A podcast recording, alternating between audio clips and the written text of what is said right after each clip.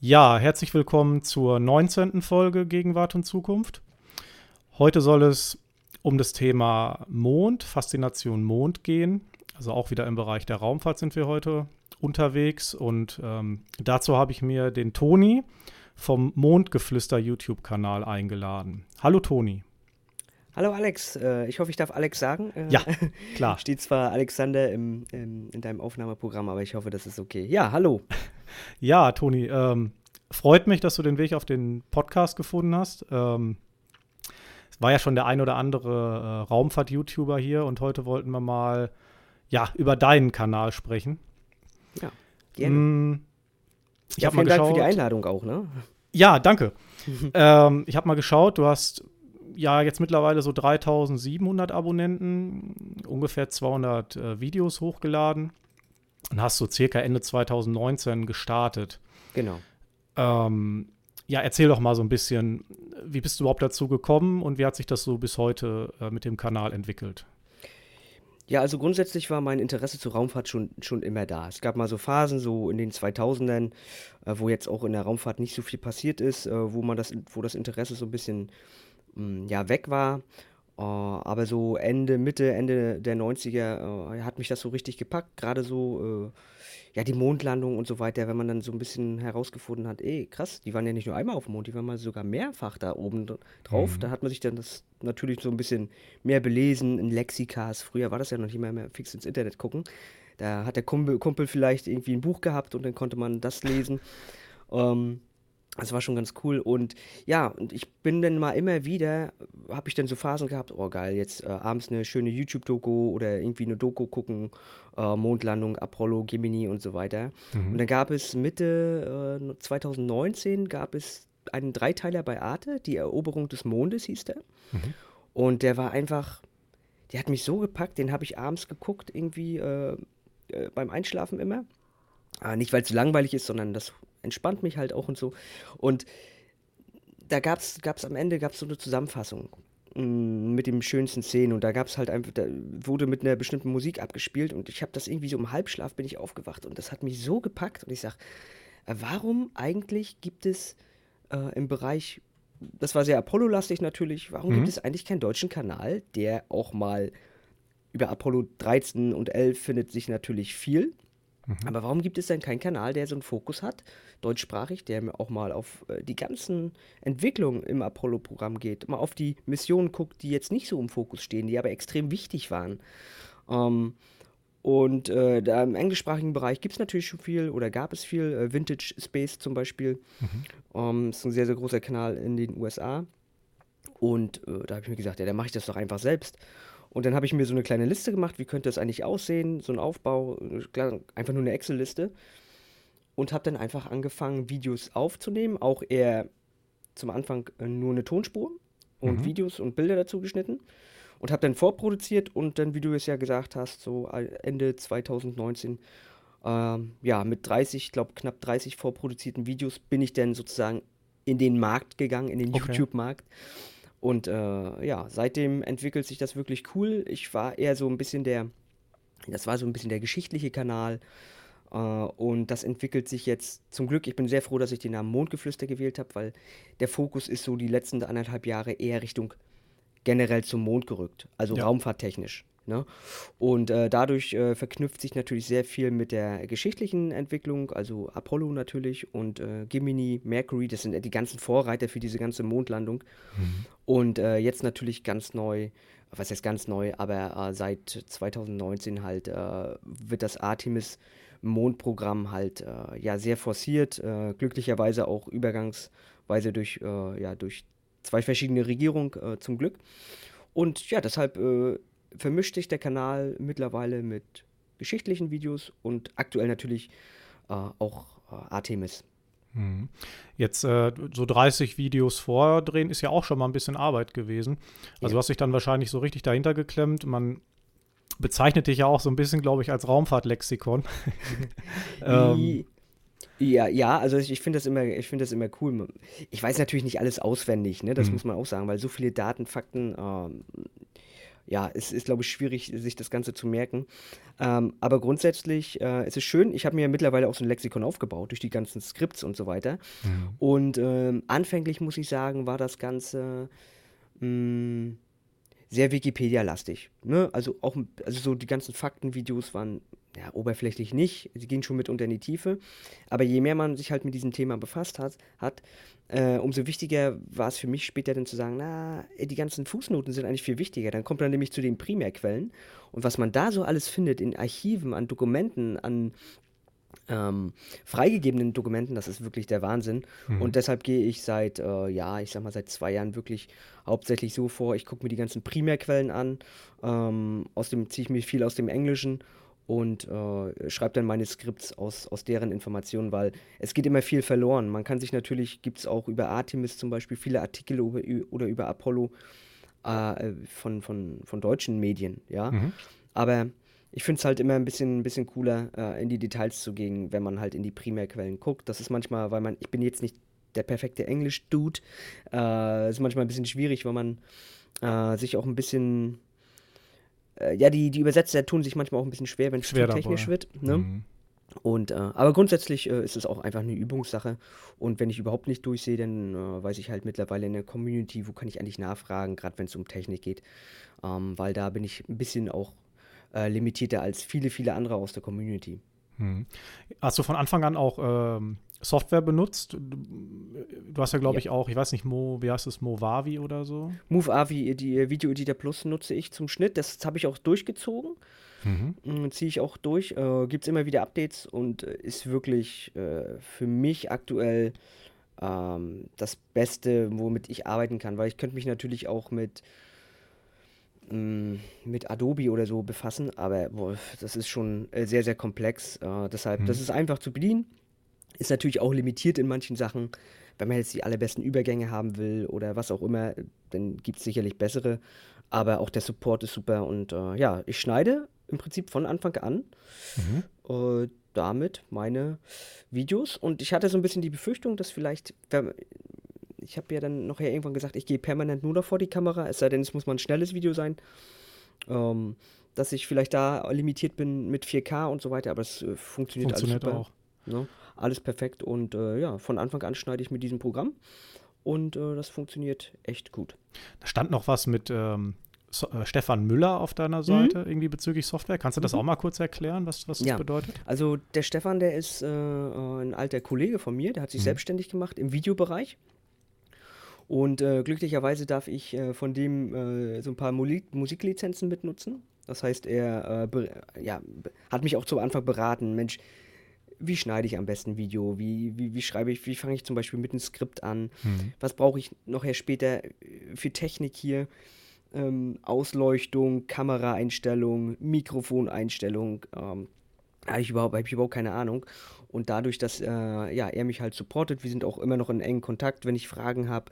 Ähm, jetzt hatte ich gerade eine, mir seine Kamera ausgeborgt äh, für Streaming, ähm, weil ich auch ja, öfter live streamen möchte, aber ja, Handyverbindung ist manchmal so lala, mhm. WLAN. Und äh, ja, deshalb, also ist im Prinzip unter technischer beratender Funktion äh, ist er immer dabei und äh, dafür bin ich dankbar. Deshalb wird er auch ewig in meinen, äh, meiner Videobeschreibung stehen. Erwähnt, war? Mhm, ja. Okay. Ähm, kam das aus der Community, dass sie gesagt haben, geh mal vor die Kamera? Oder, oder hast du gesagt, durchs Wachstum und wie sich gerade alles so entwickelt, ich, ich mache es jetzt einfach? mm, ich, das war ein Impuls von mir selbst, weil ich mhm. äh, gemerkt habe, äh, dass die Videos vor der Kamera halt auch äh, besser ankommen. Ja. Und ich glaube, es ist auch einfacher, mh, bei, dem, bei, bei solchen Thematiken mh, ja, eine Gefolgschaft aufzubauen. Persönlicher Kontakt ist für mich immer so, ja, diese persönliche Ebene ist immer noch begrenzt natürlich, mhm. aber sie ist wahrscheinlicher, wenn man sein Gesicht zeigt. Ja, und ich weiß nicht, ob ich jetzt genauso äh, viele Abonnenten hätte, wenn ich das nicht machen würde. Ich gehe aber davon aus, dass das für den Kanal definitiv kein Nachteil war. Mhm. mhm. Jetzt hat sich das ja so über die letzten Jahre entwickelt. Mhm. Das Ganze läuft ja, ich glaube, als Nebenjob. Ja. Also du hast einen Hauptjob. Ähm, genau Gibt es da so Ambitionen oder, oder schon so Tendenzen, dass du sagst, das könnte auch mal äh, ein Hauptjob werden? Oder wie ist da so momentan der Stand mit dem ganzen Thema? Also grundsätzlich äh, bin ich in meinem Hauptjob sehr zufrieden. Mhm. Bin, bin im Unternehmen angestellt, wo was, was von zwei Freunden geführt wird. Das ist manchmal auch nicht immer so einfach, aber wir schaffen das mittlerweile seit siebeneinhalb Jahren und äh, sind da im Online-Business äh, sehr gut unterwegs.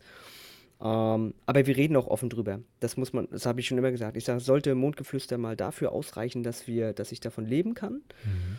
Ähm, man kann ja immer noch auf Rechnung arbeiten, äh, bei bestimmten Projekten oder so, ne? Außerhalb jetzt, äh, wenn man nicht angestellt ist, aber man kann ja fürs Unternehmen weiterhin arbeiten, theoretisch. Ähm, die Gedanken schwören schon rum. Also wenn es, wenn es machbar wäre, äh, würde ich diese One-Life-Chance äh, wahrscheinlich nutzen, um zu sagen, ey komm, ich mache hier einen YouTube-Kanal und rede über das, worauf ich Bock habe und was mir Spaß macht. Und das ist halt der, ja, äh, der Mond und die, die Raumfahrt äh, darum. Ne? Mhm. Ähm, du hast ja jetzt, glaube ich, auch sogar zumindest eine stark vernetzte Community, so mit Senkrechtstarter, Mars-Chroniken, Gigis Kosmos. Ähm, ja. Kann man das so ein bisschen auch einordnen, wie sich so, ich sag mal, dass das ähm, Einnahmenlevel gerade zusammensetzt? Also ist es so, dass du, sag mal, dein Equipment bezahlen kannst äh, und zumindest die Unkosten decken kannst oder ist es noch ein bisschen davon entfernt oder sogar schon etwas weiter? Also Unkosten decken auf gar keinen Fall. Mhm. Ne? Ähm, es ist äh, kommt nicht, also rein von den, von den, von den Einnahmen über Werbeanzeigen kommt bei YouTube jetzt auch nicht so viel rein. Ich habe jetzt auch nicht so die, die Aufrufe. Mhm. Ähm, dass äh, ich da irgendwie bei einem 5000 äh, Aufrufvideo irgendwie 100 Euro verdiene. Also das, das, gibt der, das gibt YouTube auch gar nicht her. Ne? Mhm. Ähm, was, was verstärkt jetzt dazu kommt, sind die Kanalmitgliedschaften. Da bin mhm. ich wirklich sehr dankbar für. Ähm, das ist ein fester, ich habe heute gerade wieder einen neuen dazu bekommen. Äh, das sind äh, mittlerweile 34 Menschen, die ich äh, noch nie gesehen habe in meinem Leben, aber die den Kanal unterstützen und das ist einfach so krass. Ähm, und da freue ich mich eigentlich fast mehr drüber, ähm, weil diese Einnahmen, uh, das sage ich auch immer, die werden reinvestiert. Also ich spare jetzt auf die Kamera hin, sozusagen der Kameratest mit Stefans Kamera, der war erfolgreich. Und da spare ich jetzt halt hin und alles wird in den Kanal reinvestiert. Ähm, aber jetzt äh, von den Einnahmen, dass man jetzt irgendwie, man muss ja auch mal die Zeit dahinter äh, sehen, die, mhm. die man selbst reinsteckt. Also mein Stundenlohn auf ich, ich habe ihn irgendwann mal ausgerechnet, äh, Sollte vor, vor einem halben tun. Jahr. Äh, auf die Jahre gesehen, äh, keine Ahnung, lag der bei 16 Cent oder so. Also es ist wirklich echt nicht so viel. Ja. Äh, aber wenn es danach gehen würde, dann hätte ich schon längst aufgeben müssen. Äh, aber nö. Die, das ist eigentlich die, die pure Motivation, äh, die Kommentare zu sehen, die Aufrufe und die Entwicklung. Ne? Und das halt, was ich ja gerade meinte, dass da Menschen sind, die man nicht kennt und die einen ja, Vertrauen supporten. schenken, mhm. ne? supporten so. Das ist ja auch ein Stück weit Vertrauen. Ey, ich vertraue ihm, dass hier permanent Content. guter Content kommt. Mhm. Und ja, ich finde das irgendwie, das ist ein geiles Geben und Nehmen. Mhm. Gab es denn mal Anfragen so, ähm, ja, keine Ahnung, halt mal ein Produkt in die Kamera, so ganz lapidar. Mhm. Würdest du es machen oder wenn, müssten es äh, spezielle Sachen sein, die auch irgendwie zum Kanal passen? Äh, also die müssten zu Toni passen, also ja. zu Toni der, der Person. Ne? Also mhm. Dinge, die ich jetzt äh, nicht selber nutzen würde oder so, äh, das, das würde ich nicht machen. Äh, ich finde, das ist ein Stück weit auch immer authentisch, bestimmte Dinge abzulehnen.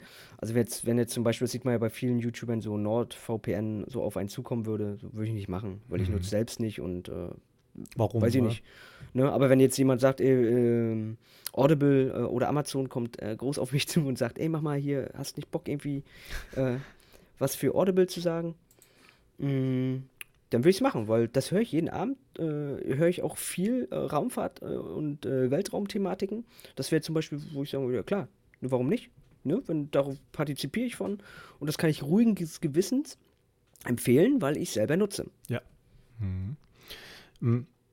Wie ist denn so die Verbindung zur Community? Jetzt haben wir da Senkrechtstarter, so mit der größte, sage ich mal. Mars-Chroniken auch schon recht weit, Higis Kosmos auch. Wie, wie ist denn da so die, die, die Verbindung zu denen? Sehr gut. Mhm. Sehr, sehr gut. Also wir sind natürlich über den Discord äh, vernetzt. Ähm, den hat der Mo vom Senkrechtstarter mal aufgebaut und ja. ist eigentlich äh, fremd gemanagt, in Anführungsstrichen, von den Moderatoren dort. Ne? Das ist mhm. eigentlich der, ähm, der Discord der Moderatoren. Mit denen bin ich auch gut vernetzt. Also ist wirklich sehr, sehr gut. Entweder äh, per Discord oder WhatsApp ähm, sprechen wir uns halt ab.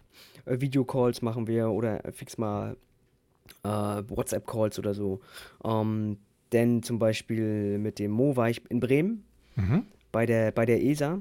Das war, oder bei Airbus, äh, muss man sagen. Airbus ist ja der Hersteller fürs europäische Service-Modul. Da gehen wir wahrscheinlich nachher nochmal ein bisschen drauf ein. mh, Für Artemis. Und da durften wir in diesen Reihenraum rein, wo das Antriebssystem für das Orion-Raumschiff gebaut wird. Okay. Und das war krass. Und da haben wir, habe ich den Mo abgeholt aus Hamburg und dann sind wir nach Bremen gedüst. Und äh, ja, ich würde schon sagen, dass der Kontakt sehr gut ist und ja, der Support ist auch einfach äh, geil untereinander. Da gönnt jeder jedem was. Hm. Ja, da nimmt keiner irgendwas einem weg. Und das Geile ist, man ergänzt sich. Äh, Mo ist sehr technisch, äh, zum Beispiel. Ne? Der Sivan ist, äh, lässt auch sehr viel kritische Sachen, gesellschaftspolitische Sachen mit Zu, einfließen. ja. Ne? Mhm.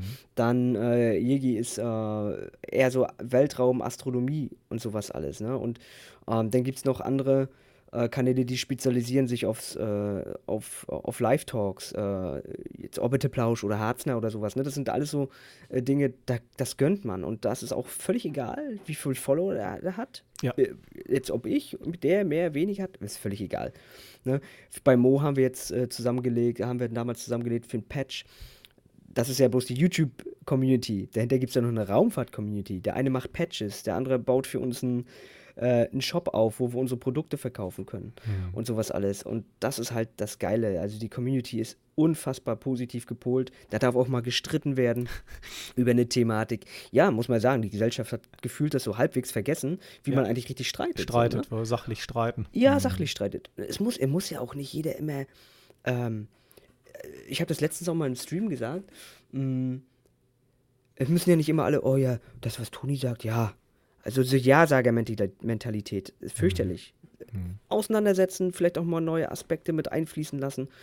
Und ähm, am Ende, ganz ehrlich, es geht auch nur um Raumfahrt. Also das ist äh, Ja. äh, so schön es ist, aber das ist, das sind Luxusprobleme, die wir Mhm. alle haben. Ne? Muss man an der Stelle auch immer sagen. Gibt das denn so ein bisschen unter deinen Videos, also dass das dann mal so auftaucht, so Extremkritiker oder so?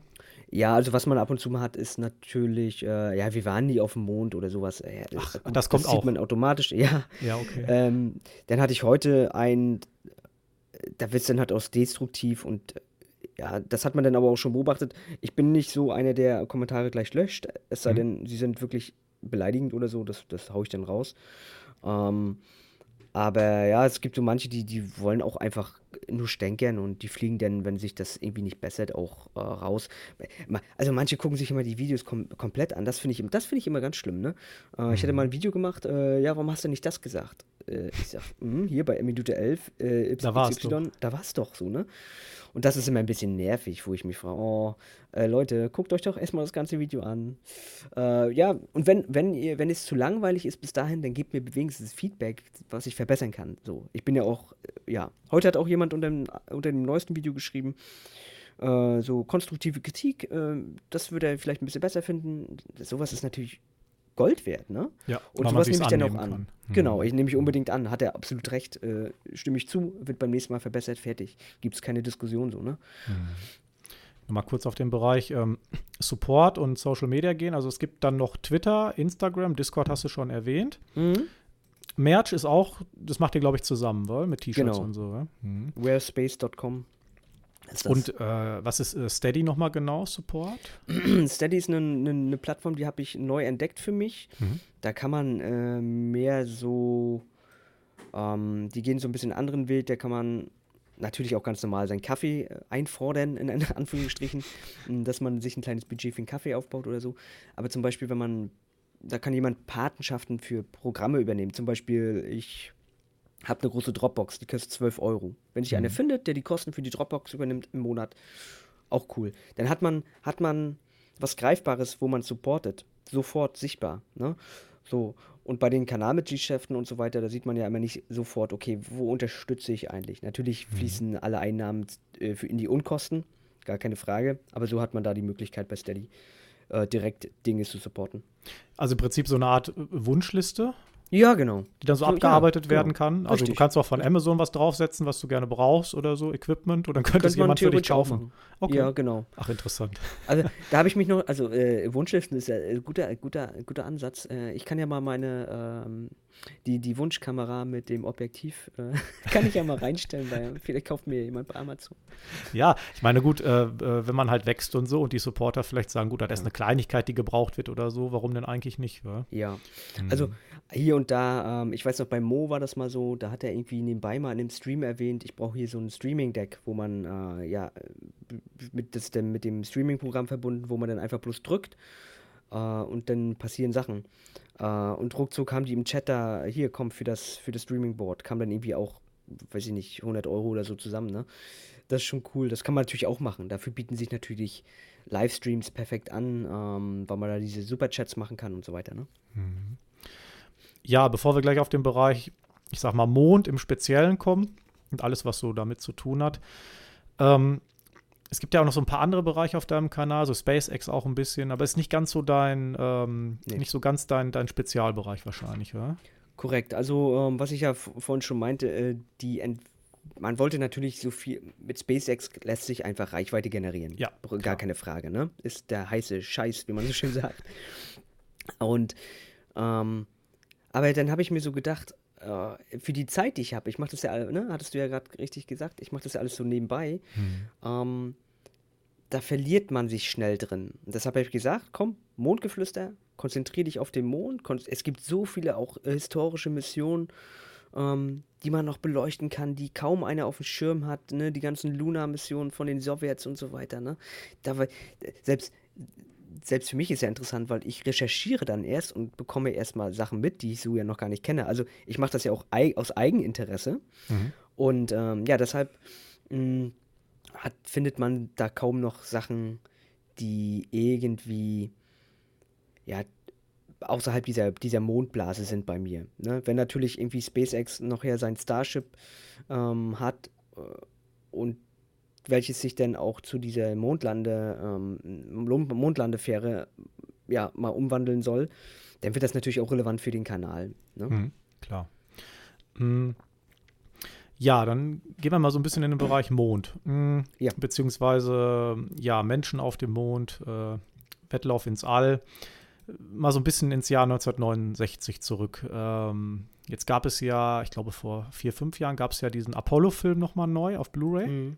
mhm. äh, wo man auch diese alten 70 mm Aufnahmen, glaube ich, wieder rausgeholt äh, hat aus dem NASA-Archiv. Yeah. Teilweise neu abgetastet hat und so. Ähm, und die waren halt dann scheinbar in 4K, teilweise extrem scharf auch, äh, manche von diesen Aufnahmen. Ähm, ja, erzähl mal so ein bisschen, wie du zu dieser Faszination auch gekommen bist äh, ich meine, das ist ja Jahre her, da haben wir ja halt noch nicht gelebt. Oder? Korrekt. Mhm. Also, mh, mm, es fing an, diese ganze, diese ganze Raumfahrtsache fing an mit einem Buch, äh, was ich gesehen habe von meinem Klassenkameraden Daniel. Mhm. Und äh, das Buch, das Originalbuch, was bei ihm lag, was dazu geführt hat, das steht jetzt hinten bei mir auf meinem äh, im Hintergrund. Und da war eine Seite drin. Äh, ich muss mal kurz mich umdrehen, das äh, Erde und Weltraum hieß das, hieß das Buch. So. Mhm. Und, oder heißt es immer noch. Und äh, da war eine Seite drin, wo die ganzen Monde abgebildet waren. Aber nicht nur unser Erdmond, sondern, sondern auch die Monde von Jupiter und so weiter. Und das war mir so nicht bewusst. Das ist ja, wow, krass, die haben auch Monde. Nicht nur wir haben Mond, sondern die anderen auch. Und dann kam das das, was ich vorhin schon meinte. Ähm, dann hat man sich da mal, okay, du hast mal irgendwas gehört mit einer Mondlandung. Das musste in irgendeinem Lexikon stehen. Mondlandung. So, ich hatte von meiner Oma so ein Jugendlexikon, da stand das immer so ein Halbsatz da drin. Und äh, ja, so hat man sich mehr und mehr damit befasst. Und das Gute war an den, in den 90ern, äh, ab Mitte, Ende der 90er in dem Bereich, gab es dann auch etliche Sendungen. Da gab es Space, äh, Space Night. Äh, ja, stimmt. Bayern 3 gab es das, glaube ich, immer. Mhm. Und jetzt läuft das auf Alpha. Dann gab es äh, den Film Apollo 13. Den habe ich von meiner, von meiner Oma und von meinem Opa zu Weihnachten mal gekriegt. Okay. Ja, und äh, ja, also vor allem, weil der auch so realistisch ist, ne? Jetzt auch rückblickend, äh, klar gibt es hier und da ein paar kleine Filmfehler, aber ähm, der ist so realistisch und ich glaube, das hat mich auch gepackt. Und weil man diesen, diesen Film gesehen hat und im Prinzip diese ganzen Sachen sich selber bestätigen konnte, dass das gar nicht Fiktion war, was da passiert ist, sondern dass es alles, dass es alles stimmt. Mm, ja, ist man immer mehr und mehr reingerutscht. Dann gab es ja Alpha Centauri mit Harald Lesch damals ja. noch, mit dem jungen Harald Lesch. Äh, aber er sieht immer, genau, immer, gefühlt immer noch genauso aus. Dann, ähm, was haben wir denn noch gehabt? Ähm, Space Knight kann man vielleicht noch kurz sa Ja. sagen, das waren ja im Prinzip Kameras, oder? die so permanent, genau. glaube ich, auf die Erde äh, geschaut hatten von der ISS aus, meine ich. Ja. Ganz genau. Dann hat man ab und zu, hat, ich weiß noch, gab es mal eine Folge bei Space Night, ähm, äh, die hat mich auch dazu geführt, ey, krass, wie viele Mondmissionen gab es eigentlich? Da wurden dann im Prinzip äh, Mondbilder, wie die dann auf dem Mond platziert sind und dann wurden so ein paar Rohdaten oder dazu, ne? Wann war das? Äh, welche Mission war das? Äh, wie hießen die Menschen dazu? Da gab es auch mal eine Folge. Und da habe ich gesagt, wow, cool, das ist ja geil. Mm, Und so ist man dann mehr und mehr reingerutscht und hat sich dann generell auch ja, was Dokumentation und so weiter angeht, eigentlich äh, immer irgendwas angeguckt über das Weltall oder über Raumfahrt und so weiter. Und äh, was, was Raumfahrt angeht, natürlich die Amerikaner sind auch die, die am meisten nach außen kommuniziert haben. Na, ist natürlich auch so ein bisschen, äh, ja, Kalter Krieg äh, wichtig. Damals war das Wort Propaganda ja noch äh, ja, tagtäglich. Ja. Ich weiß nicht, ob die Amerikaner es heute so nennen würden, aber es, die wollten halt zeigen, was sie können. So, ne? Und deshalb gibt es ja auch sehr, sehr viele äh, Bilder, es gibt sehr, sehr viele Dokumente. Ähm, deshalb ist es auch so schön und äh, über, über sich über die US-Raumfahrt äh, zu informieren, weil die so viel freigeben, weil auch ne, confidential Sachen von früher und so weiter. Sind und ähm, verfügbar. Hm. ja, genau. Und dann hat man, ja, bei, der, bei den Russen hat man natürlich, bei den Sowjets, äh, so ein bisschen auch, wenn es um Originaldokumente geht, ja, diese, diese Sprache. Ich habe zwar drei Jahre Russisch gehabt in der Schule, aber Okay, ähm, ja, viel ist nicht mehr hängen geblieben. Ne? Also ein bisschen aber schon. ja, ein bisschen, ja. Ja. Babuschka, Idjeduschka und Oma und Opa, so das kriege ich noch hin. Und bis fünf oder sechs zählen kriege ich Geht auch noch hin noch. und dann ist aber vorbei. Ähm, kannst du dich an, diesen, an diese Apollo-Dokumentation, die ich eben erwähnte, erinnern? An diesen Film? Ging es nur explizit um Apollo 11?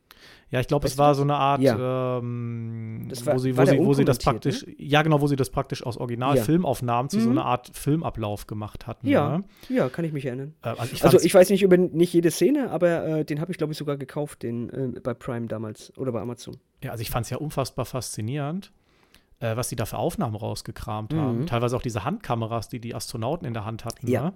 Total geil. Also unglaublich, dass sowas noch im Archiv war. Und wenn man das praktisch, es war ja Analogmaterial. Und dass Mhm. man das noch abtasten konnte und dann in 4K rausbringt. Und teilweise waren die Sachen ja wirklich äh, knackenscharf, der Kontrollraum und so Ja. weiter. Ne? Mega, total Ja. geil. ne, und da geht es wirklich, da geht es wirklich das Herz auf, ne? Ja. Und ähm, weil du es ja auch gerade gesagt hast, so die ganzen Dokumentationen, äh, wenn man so, so ein, auch ja, aus der alten Riege denn so Dokumentation, Dokumentation guckt, Mission Control und so weiter, dass man die, weil natürlich Neil Armstrong kennt jeder und so Buzz Aldrin und äh, ja, aber wer wäre denn eigentlich der dritte und vierte Mensch auf dem Mond? Da hört es bei den meisten ja schon auf. Mhm. Ja? Und ähm, bei den Gesichtern äh, und Verantwortung hinter dieser ganzen, hinter diesem ganzen äh, Astronautenteam und Mission Control und die ganzen Ingenieure, ne? Also Mission Control sieht man wahrscheinlich noch mehr Menschen, kennt man wahrscheinlich noch mehr. Aber wer erinnert sich noch an den Ingenieur, der da am F1-Triebwerk von der Saturn V rumgeschraubt hat, ne? Das sind ja alles so, die sieht man ja alle gar nicht, ne? Nee. Aber ähm, dadurch, dass natürlich dann solche Dinge wieder rausgekramt werden, dass auch mal für die 4, 4K verwöhnte Generation aufbereitet wird, ähm, hat das Ganze ein- einfach nochmal so ein bisschen mehr, mehr Stellenwert, glaube ich. Ne? Mhm. Also da bist du richtig tief drin wahrscheinlich, weil also die Personen, äh, ich sag mal, der Aufbau dahinter, der technische Aufbau, die Kosten, all diese Dinge, da, da bist du wahrscheinlich voll drin so im Thema. Ja, also wenn es natürlich um detaillierte Sachen geht, ich muss auch nachschlagen. Ne? Also Mhm, was ich klar. vorhin schon meinte, dass äh, alles, man, ich habe mich schon selbst erwischt, weil äh, viele Zahlen und Daten, ich habe ja auch zum Beispiel Vergleichsvideos gemacht, mal äh, SLS, äh, Saturn 5 und so weiter und dann äh, war das jetzt bei der äh, Saturn 5 oder beim SLS? Äh, man, man erwischt sich manchmal selbst, dass man bestimmte Dinge einfach aufgrund dieser Dateninformationen, die man sich selbst äh, beim Skriptschreiben in den Kopf haut oder niederschreibt, äh, sich selbst erwischt, dass man auch mal Dinge verwechselt oder sagt, oh, boah, muss ich nochmal nachgucken, weiß ich jetzt nicht so genau. Ne? Aber grundsätzlich äh, meistens, ah ja, stimmt, so war das. Hm. So Russland und ich sag mal Chinesen und Japan, bist du da auch so ein bisschen im Thema? Also ob Ja, die hoch wollten oder wie oft die wollten oder das versucht haben, etc. Ja, also versucht haben, äh, haben es bisher halt äh, wirklich, wirklich ernst gemeint, nur äh, die USA. Ne? Klar, die, die Sowjets wollten, gar keine Frage. Äh, die haben auch ihre Sonden damals und so weiter hingeschickt, äh, aber diese, die, die Rakete damals, das ist, äh, die dazu in der Lage gewesen wäre, wäre halt die Nutzlastkapazitäten zu erreichen. Die Tests waren äh, ja semi-erfolgreich, möchte ich mal sagen. Äh, und ja, das war wie hieß sie? Ich glaube N1 hieß sie, die Mondrakete. Und ja, das ist im Prinzip, haben die Amis aktuell da so ein Monopol, was, was das angeht, äh, A, was die Versuche angeht und äh, ich sag mal, wir hatten bisher 27, äh, 24 Menschen beim Mond bisher. Ja. Ne? Ähm, und ob die jetzt gelandet sind, der arme Jim Lovell, der war, der war zweimal beim Mond, aber ist nicht einmal gelandet, weil er einmal mit Apollo 13 unterwegs war. Und der, ähm, ja, das muss man sagen, der hat, gibt drei Menschen, die waren, haben das Privileg gehabt, zweimal beim Mond zu sein. Ja? Mhm. Und das waren die einzigen bisher. Und das ist irgendwie, ja, mit dem Blick auf heute, wo wir sagen, Alter, krass, wir machen so viele krasse Sachen, aber das haben wir jetzt, nicht, jetzt erstmal nicht geschafft, so. Ne? Mhm. Ähm, also ernst gemeint in den 60ern, 70ern noch her wirklich, ernst gemeint haben die Sowjets das wahrscheinlich auch, aber wirklich in die Umsetzung gegangen, erfolgreich umgegangen sind ganz klar die Amerikaner, die US-Amerikaner. Heute ist es ein bisschen anders. Äh, heute wirklich haben das Ziel, ich habe über die, das chinesische Mondprogramm schon mal ein Video gemacht. Mhm. Das ist wirklich faszinierend, wie, in welchem Tempo die da vorangehen. Ne? Die haben ja diese Changi-Mission ähm, mit den Sonden. China ist das erste Land, was eine, ein, eine Sonde auf der Rückseite des Mondes gelandet hat. Ne? Mhm. So, das heißt, es hat der hat bisher auch keiner geschafft. Und die haben wirklich auch das Ziel, Menschen auf den Mond zu bringen bis 2030. Und es ist wirklich krass, wie die ihr Mondprogramm durchziehen. Durchziehen. Ne? Und die haben, die, die haben, normalerweise haben die so geplant, eine Mission ist äh, die Hauptmission und dann gibt es eine Backup-Mission. Aber die die Mission, die Changi-Mission, die waren so erfolgreich, dass die einfach die Backup-Mission zu einer neuen Mission, zu einer erweiterten Mission jeweils gemacht haben. Total genial, ne? Also äh, wirklich, wirklich faszinierend. Mhm. Und äh, was andere Nationen angeht, ja, die wollen auch, aber das wird mit Blick auf Artemis langfristig alles internationaler werden. Das heißt, wir werden im Rahmen von Artemis hoffentlich natürlich wieder äh, amerikanische Menschen auf dem Mond sehen, dann ähm, kan Kanada, die japanische Raumfahrtagentur ist dabei, denn hoffen wir vielleicht auch durch die ESA Europäer auf dem Mond zu sehen und natürlich auch vielleicht ein Alexander Gerst oder so mal. Ne? Das, ähm, also was das angeht, wird, äh, glaube ich, äh, da viel passieren äh, in, dieser, in dieser Kombination USA, Japan, oh, ESA, also ne, ESA äh, sind ja, ich glaube, Slowakei oder Slowenien, eins, ich habe es nicht ganz im Kopf, äh, Slowenien ist ja als neues Land dazugekommen mhm. zu der ESA. Das wird eher so ein internationales Projekt werden. Natürlich federführend durch die NASA. Und also da ist so einiges im, im, ähm, im Programm, kann man gerade sagen. Also wirklich weltweit ja. ist das Thema Mond gerade wieder, ich sag mal, komplett im Fokus. Ja. Ähm, ich wollte nochmal auf die Chinesen kurz zurückkommen. Ja. Der Mond ist uns ja äh, immer mit einer oder immer mit der gleichen Seite zugewandt. Ja. Jetzt gibt es ja da auch so Ambitionen, ein Teleskop auf die Rückseite zu stellen. Äh, ist das eher so ein chinesisches Projekt oder weißt du, weißt du da ein bisschen mehr? Das, da, da hast du mich jetzt. Also da, da das habe ich so gar nicht, noch gar nicht auf dem Schirm. Also ähm, ich kann dir ein bisschen was zu den, äh, ähm, zu den, zu den Missionen sagen, die mit den Raumsonden passiert sind, aber mit dem Teleskop. Es kann sein, dass ich das im Kontext mal vielleicht auch mitgelesen habe oder äh, mitgeskriptet habe, aber so habe ich es jetzt gar nicht im Kopf. Mhm. Aber grundsätzlich, ähm, ich glaube, alles, was äh, die Monderkundung angeht, ist, ja.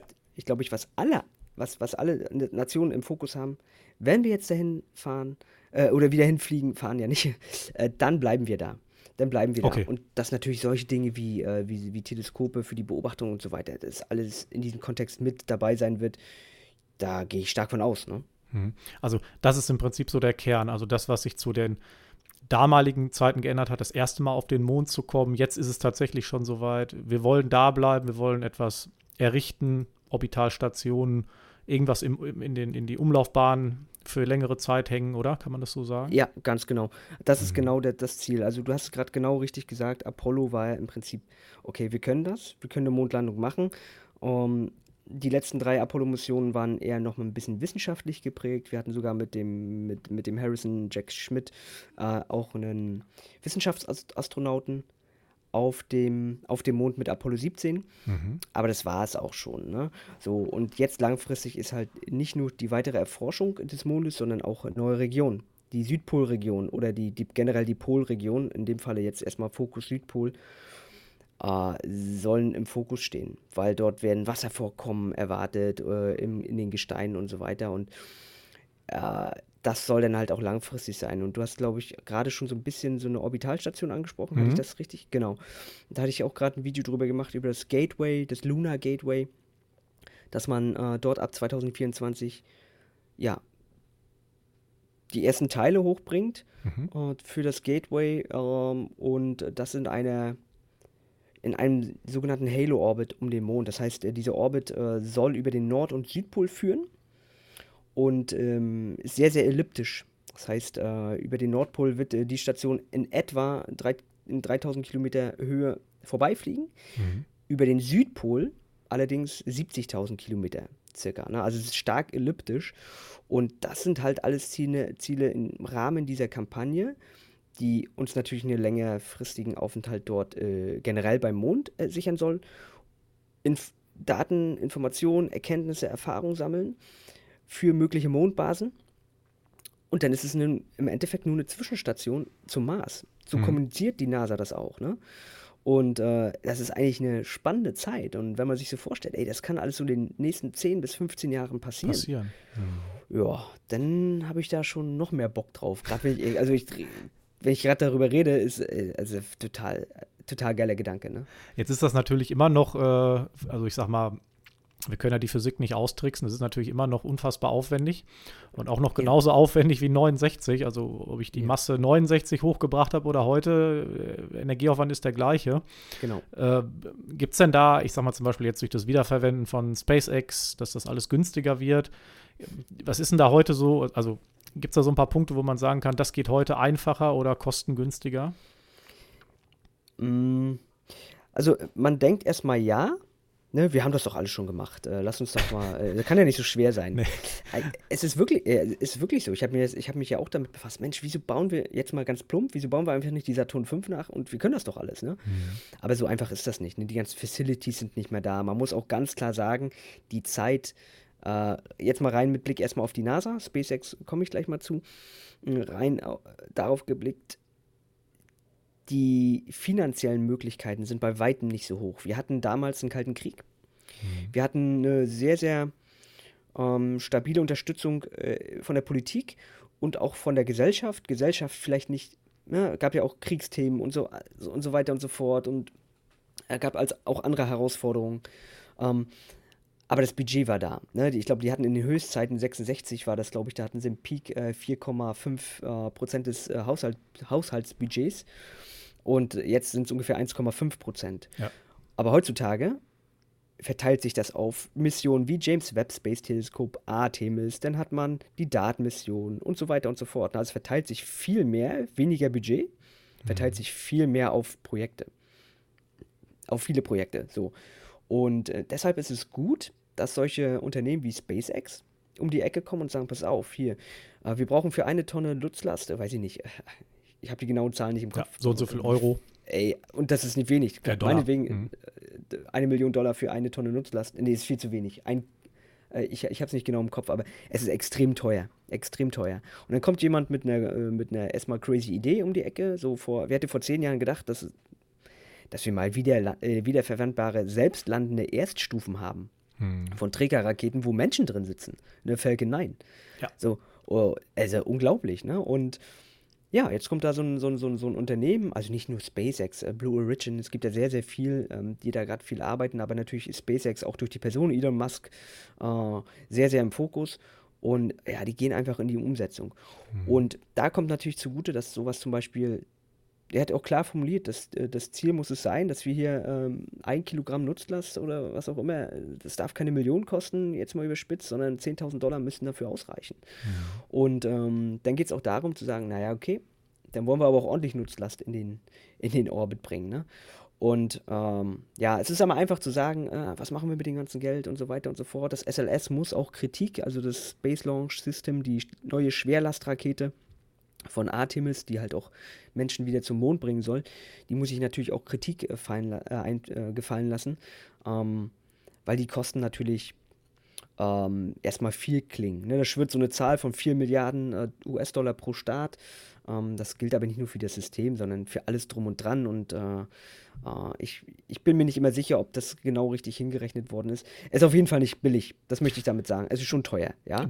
Die, äh, die Falcon Heavy, die ähm, ist die eigentlich in dem Bereich, dass die Menschen hochschießen können? Ja, ja, ja. ja also regel, regelmäßig jetzt. Wir hatten 2020 im Mai den ersten äh, den ersten Flug ähm, mit, der, mit der Crew und jetzt auch die Crew, die Crew 5 Mission also eine fünfte äh, Crew, die zur ISS gebracht worden ist durch eine Falcon Heavy, durch das Dragon-Raumschiff von, von SpaceX. Ähm, da sitzen Menschen drin, also ist human rated sozusagen. Hm. Und das ist krass, das hätte niemand gedacht von vor, ich glaube, äh, Falcon 1 war 2008, wo es wirklich auf der Kippe stand, auf jeden Fall Ende der 2000er, äh, auf der Kippe stand, ey komm, wir haben hier noch einen Start, wenn das nicht klappt, dann war es das mit SpaceX. Und es hat mhm. funktioniert, der vierte Start. Und was mittlerweile daraus geworden ist, ist äh, einfach, nur, einfach nur großartig. Also, auch wenn ich nicht, nicht viel bei SpaceX mehr mache, ich bin natürlich auch maximal euphorisiert, dass die, auch die NASA mittlerweile ja erkannt hat, dass, äh, ich sag mal so, es, damit, damit man es auf der, der Zuhörer das auch versteht, äh, es ist ja viel aus der Vergangenheit. Die NASA hat mitunter Verträge mit alten Partnern geschlossen, die keinen Druck haben, pünktlich fertig zu werden. Diese sogenannten Coast Plus Verträge. Ja, okay, wir sind nicht fertig, wir brauchen mehr Geld, alles klar, hier habt ihr. Und das war auch vor wenigen Jahren noch undenkbar. Die NASA hat selbst erkannt, dass es nicht zielführend mehr ist. Und mhm. ist selbst in einem Entwicklungsprozess, wo man wirklich sagen muss, ey krass, cool, dass sie das erkannt hat. Ich habe es mal im Video kritisiert und ein Jahr später sagt der Mensch, der es kritisiert hat, nämlich der, äh, den ich kritisiert habe, nämlich Bill Nelson, der aktuelle NASA-Administrator, sagt, ey, die Coast Plus-Verträge waren eine Plage. Das machen wir so nicht mehr.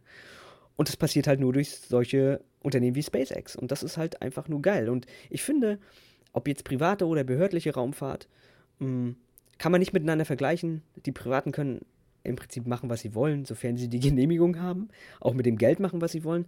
Das, das kann die NASA nicht. Die muss dem Steuerzahler Rechenschaft ablegen. Die muss darauf achten, dass die Projekte über die ganze USA verteilt sind. Mhm. Die ganzen Zulieferer und so weiter. Ne? Aber diese, ähm, ja, diese Partizipation voneinander, die wächst mehr und mehr zusammen. Und das ist eigentlich geil, weil ähm, ich glaube, wir sehen mit dem Space Launch System die letzte äh, äh, Schwerlastrakete, die die NASA selbst baut, selbst oder vielleicht macht. sogar die letzte Trägerrakete, die die NASA selbst macht und den Rest kauft sie nur noch ein. Hm. Das klingt ja erstmal sehr positiv. Also, wenn man davon ausgegangen ist, dass die NASA halt immer so ein relativ starres System war. Hm. Sehr gut, äh, sehr gut beschrieben. Hm. Ich hörte das in den äh, Podcasts auch mit ähm, Moritz und so weiter so ein bisschen, es ist immer, immer relativ viel Kritik so an der europäischen Raumfahrt. Mhm. Ähm, kannst du das so ein bisschen mal erklären, woran das eigentlich liegt? Ja, ich glaube, wir, wir sind uns nicht so, also das ist jetzt eine sehr, sehr persönliche Meinung, ich glaube, wir sind uns nicht so sicher, was wollen wir eigentlich so richtig als Europa, als ESA, ne? Mhm. Äh, natürlich äh, ist es schön, dass wir ähm, dass wir Menschen permanent im Erdorbit haben, äh, Europäer und so weiter, aber uns fehlt so ein bisschen dieses, äh, dieses, dieses Ziel, mh, mm, dieses gemeinsame Ziel, komm, wir wollen eine eigene, ich mal, wir sind, die, wir sind eine ESA, eine Raumfahrtagentur von Europa, eines der wirtschaftsstärksten Räume auf der Welt. So, ne? Und ich glaube, ich glaube, mit ein bisschen mehr Selbstbewusstsein und ein bisschen mehr, ähm, vielleicht auch mal Ziele, wo man sagt, ey, was, was sollen wir mit einer schwer, eigenen Schwerlastrakete oder einem eigenen Trägersystem oder was auch immer. Ne? Aber da sind sie, glaube ich, auf einem guten Weg. Ich habe den Namen jetzt vergessen, wie es sein soll, äh, weil ESA ist jetzt nicht so mein Steckenpferd. Aber ich glaube, die ESA hat das selbst auch ein bisschen erkannt, wie, äh, wie wichtig das ist. Ähm, auch da, es wird auch immer Kritik geben. Ne, Raumfahrt, mhm. brauchen wir das überhaupt und so weiter. Aber es, was gibt es Besseres als Raumfahrt, zu sagen, äh, komm, wir nehmen unser ganzes Militärbudget, brauchen Krieg, braucht eh keiner, kann alles weg. Äh, lass uns das dann wenigstens gemeinsam in, in was stecken, wo die Menschheit langfristig davon profitieren kann, von den Erkenntnissen und so weiter. Und ich glaube, die ESA kommt langsam so ein bisschen aus dem Winterschlaf raus, um zu sagen, ey, komm, wir packen das an, äh, gemeinsam. Und äh, ja, was, was noch am Ende dabei rauskommt, ob wir, in, äh, ob wir in Europa eine eigene Trägerrakete haben werden, die Menschen auch mal transportieren kann und so weiter, das wird sich zeigen. Mhm. Mhm. Wer wird denn jetzt wann als erstes wieder auf dem Mond stehen? Oh, ja, äh, hatte ich heute gerade eine, eine Diskussion äh, unter einem Video von mir. Nach Artemis 1 werden die Crews, also ich weiß nicht genau, ob jetzt Artemis 2 ist äh, Artemis 1 ist gelandet und jetzt werden die Crews festgelegt. Aber danach äh, wird es, glaube ich, mal in. Ähm, oder meinst du es auf Personen oder auf äh, die Nation bezogen?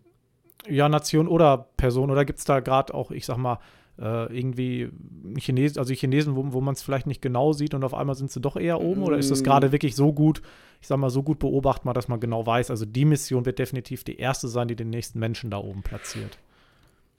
Also, Stand jetzt wäre es Artemis 3. Das ja. heißt, äh, 2025, 2026 äh, angepeilt durch die NASA. Ein, eine, per, eine Person? Zwei. Zwei Personen. Zwei Personen, ne? Also, ähm, wir hatten heute gerade, es soll ja der, äh, ähm, der erste Afroamerikaner, das kommuniziert die NASA auch immer, erste Frau, erste Afroamerikaner, soll mit auf den, auf den Mond. Mhm. Und mh, heute hatte ich hatte in meinem Artemis-Update Stephanie Wilson, äh, Wer weiß, vielleicht hören wir den Podcast in, äh, in drei, vier Jahren mal. und dann, ey, das hat Toni doch gesagt, Stephanie Wilson. Äh, das hat ein äh, Zuschauer von mir äh, mit unter das Video gemacht. Stephanie Wilson äh, könnte eine Kandidatin sein und äh, mein Favorit für, für den Mann, männlichen Part ist Victor Glover. So. Aber da ist überhaupt nichts offiziell. Das ist einfach bloß eine Annahme jetzt. Mhm. Ich fand den weiblichen Part eigentlich ganz interessant, weil Stephanie Wilson gerade mit Alexander Gerst im September so geologische ähm, Untersuchung gemacht hat im Rahmen einer, einer Kampagne der ESA, die sich Pangea nennt. Und da wurde dann halt, ja, wie, wie ähm, lese ich eine Landschaft, wie kommuniziere ich geologische Informationen an die Erde und so weiter. Ne? Und da hat der Alexander Gerst mit der Stephanie Wilson das gemacht. Und mhm. äh, das könnte so ein Hinweis sein, ey krass, warum machen die das? Äh, sind das vielleicht Kandidaten schon für eine mögliche ähm, Besatzung für den Mond? So, weiß man alles nicht. Ne? Mhm. Und ich sehe, Stand jetzt, wirklich Stand jetzt, die USA vorne. Die Chinesen haben es kommuniziert 2030. Okay. Acht Jahre. Ja, also wenn die so weitermachen in ihrem Mondprogramm, dann sehe ich das realistisch an. Ich weiß nicht, wie viel Puffer die eingebaut haben. Pass auf, jetzt kommt die große Überraschung. Wir bringen den, äh, den, den, die ersten Chinesen oder den ersten Chinesen auf den Mond und die rechnet damit nicht. Das weiß ich nicht. Ich weiß nicht, wie, ob sowas überhaupt möglich ist, ob man so, so einen Puffer mit einplanen kann. Wahrscheinlich Aber nicht, oder? Hm. Wahrscheinlich nicht. Hm. Ja. Also realistisch, realistisch sehe ich es an, dass wir wirklich 2026, weil ähm, ja, es gibt so ein bisschen Herausforderungen auch noch bei Artemis. Es gibt kein, kein, es gibt keinen Programmmanager. Es gibt so einzelne hier, der eine ist fürs Raumschiff zuständig, der andere fürs SLS oder die andere und äh, für, den, für den Start und so weiter. Hm, aber es gibt keinen ober, über, übergeordneten Programmmanager und das ist so ein bisschen mh, mm, ja, wenn, also man kennt es ja selbst, wenn, wenn, wenn bestimmte Berichtslinien nachher vielleicht zu viele, zu viele Menschen haben und keiner da die Fäden von oben zieht, ist es vielleicht ineffizient. Ich weiß es nicht, ne? Mhm. Ähm, das wurde auch offiziell, es gibt, die Behörde muss sich natürlich auch Untersuchungen ähm, von Bundesbehörden gefallen lassen, die ja. auch sowas hinterfragen. Und das wurde auch kritisiert. Die, die NASA hat keinen Artemis-Programmmanager. Ne? Und das kann natürlich dazu führen, dass die angestrebten Ziele bis 2025 sogar eher Richtung 2026 rutschen. Also das ja. denke ich mir nicht aus, das wird sogar in einem offiziellen Bericht mal gesagt. Ne? Mhm. Ähm, war Russland mal auf einem Stand, wo sie, wo sie da weiter waren in diese Richtung? Jetzt im Moment mhm. ist es ja alles ein bisschen schwierig oder, oder ja. gab es da, ich sag mal, oder ist die russische Raumfahrt schon auch äh, vor 20 Jahren eingeschlafen, in Anführungsstrichen? Also was, was, die, was die Präferenzen Richtung Mond angeht, äh, sind die definitiv nicht weiter. Ich weiß nicht, inwieweit die, die Menschheit wieder auseinanderrückt. Es sieht ganz danach aus, dass sich mhm. eher Russland und China zusammentun äh, und dann ähm, alles, was westlich da, da ist, dann, dann auch was zusammen macht. Ähm, dass ich das natürlich als Raumfahrt-Fan äh, und Weltraum-Fan überhaupt nicht äh, abfeiere, äh, das ist, denke ich mal, auch klar. Mhm, mm, wer will das schon? Also, das ist, das ist auch immer so ein Thema wo ich, wo ich, wir hatten das letztens mal im Livestream, äh, normalerweise müsste es irgendwie, wenn es irgendwie möglich wäre, verpflichtend sein, äh, dass jeder einmal im Leben, und wenn es nur suborbital ist, einmal hochfliegt, mal die Erde sieht und wie schön das hier eigentlich ist und wie gefährlich eigentlich ist es, außerhalb dieser Erde zu sein und dann landet und dann sagt, ey krass, es macht überhaupt keinen Sinn, sich irgendwie äh, zu bekämpfen, in, in, zu bekriegen. Zu bekämpfen, zu bekriegen ist total dämlich. Und, und ja, das ist einfach nur äh, mitunter traurig. Aber ich sehe, äh, um die Frage zu beantworten, da Russland überhaupt nicht dran. Ich weiß nicht, inwieweit sie sich äh, später an dem chinesischen Mondprogramm beteiligen werden. Mm, das steht noch nicht fest. Es soll wann auch mal äh, Luna-Mission geplant mit neuen Rovern. Ähm, da sollte auch mal die ESA mit beteiligt sein. Ich gehe davon aus, dass das erstmal auf Eis gelegt ist. Hm. Jetzt gibt es ähm, Planungen Rover, ähm, Orbitalstation, Menschen. Gibt es denn auch schon so eine, so eine Ambition oder, oder ein Jahr, wo man sagt, da soll jetzt mit dem Mensch zusammen auch so eine Art Basis gebaut werden? Oder so eine Art Außenposten, der dann auch regelmäßig angeflogen wird, der nicht orbital ist, sondern wirklich auf dem Mond steht? Ja, ja, also das ist langfristiges Ziel, auch äh, ganz klassisch kommuniziert. Gibt es auch genügend Illustrationen von der NASA selbst, wie mhm. man sich das vorstellen kann. Mm, da ist natürlich so ein bisschen immer mm, jetzt auch mal wichtig, die Erfahrung zu sammeln. Ähm, was ein ganz wichtiges Thema sein wird, ist Strahlungsbelastung. Ja. ja? Ähm, Apollo waren, äh, waren Missionen, die vielleicht maximal zehn Tage gingen. Ähm, und äh, das war alles, äh, alles ja, aushaltbar oder auch von, von vom Risiko her für den Menschen noch annehmbar, sagen wir mal so. Ähm, aber wir reden ja davon, dass es langfristig alles sein soll. Und ähm, ich bin der Meinung, dass genau jetzt äh, der Punkt sein muss, dass wir genau das jetzt testen. Weil das Problem werden wir beim Mars auch haben. Ja, so, sobald wir aus dem Van Allen Strahlungsgürtel, aus der, äh, was uns schützt ja auf der Erde oder im, im niedrigen Erdorbit, mh, raus sind, äh, ja, muss dieses Thema halt angegangen we werden. Ja, und da werden bei Artemis 1 werden ja schon einige Projekte ähm, mit hochfliegen, zum Beispiel ähm, Helga und Soha, das ist, äh, das sind zwei Puppentorsos, mhm. ähm, die ausgestattet sind mit Sensoren, ne, passive und aktive Sensoren, äh, die die Weltraumstrahlung messen werden. Und eine dieser, dieser, dieser Torsos hat halt eine, eine Schutzweste an, die nennt sich Astro-Rad. Mhm. Ja? Und ähm, da soll halt getestet werden, hey Mensch, wie viel bekommt, äh, können wir eigentlich durch diese, durch diese Weste ähm, den Torso beschützen vor Weltraumstrahlung? Und äh, das ist halt nur eine Momentaufnahme. Und äh, wir hatten gerade letztens die Diskussion zu dem Gateway. Brauchen wir eigentlich ein Gateway hier und da? Und äh, es, weil zum Beispiel Buzz Aldrin hat gesagt, ich widerspreche ihn ungern, aber wir brauchen sowas nicht. Wir können im Prinzip den Mond als Zwischenstation nehmen, meinetwegen als Basen, für Basen oder so weiter oder, oder direkt zum Mars fliegen. Wo ich mich frage, nee, äh, wir müssen doch erstmal gucken, dass wir die Menschen, die das machen sollen, dass wir die schützen äh, mit Blick auf, äh, auf, auf Strahlungsbelastung. Und ähm, da sehe ich zum Beispiel eine, Mond, eine Station im Mondorbit früher fertiggestellt, mh, mm, als jetzt eine Mondbasis, die natürlich von den Erkenntnissen dieses Gateway und dieser Erfahrung von Artemis auch profitieren kann. Wie schnell dann Basen gebaut werden können ähm, hängt ganz viel ab. Was haben wir eigentlich für Trägersysteme? Mhm. Und was haben wir für Technologien, zum Beispiel ja, 3D-Druck herzustellen? Da gibt es ja schon einige interessante Ansätze, äh, Demonstrationen auf der Erde, dass man aus dem Mondregulit halt, äh, muss man gucken, mit irgendwelchen Klebern oder so, äh, halt schon automatisch irgendwie Steine bauen kann, die man dann um die Habitate äh, bauen kann um diese halt vor Mini-Meteoriten und der Strahlung halt zu schützen. Zu also schützen. ganz, mhm. ganz, ganz krasse ähm, ja, Ansätze. Und das ist echt, echt was, wo ich mir sage, ey, geil, äh, ne? Das ist, das ist gar nicht so weit weg mehr. Aber erstmal ein Schritt nach dem anderen. Ja. Ganz, also, wenn ich jetzt mal eure überlege, ein Mensch soll jetzt ein halbes Jahr auf dem Mond sein. Oder was auch immer. Oder ein mhm. halbes Jahr oder neun, bis zu neun Monate zum Mars fliegen.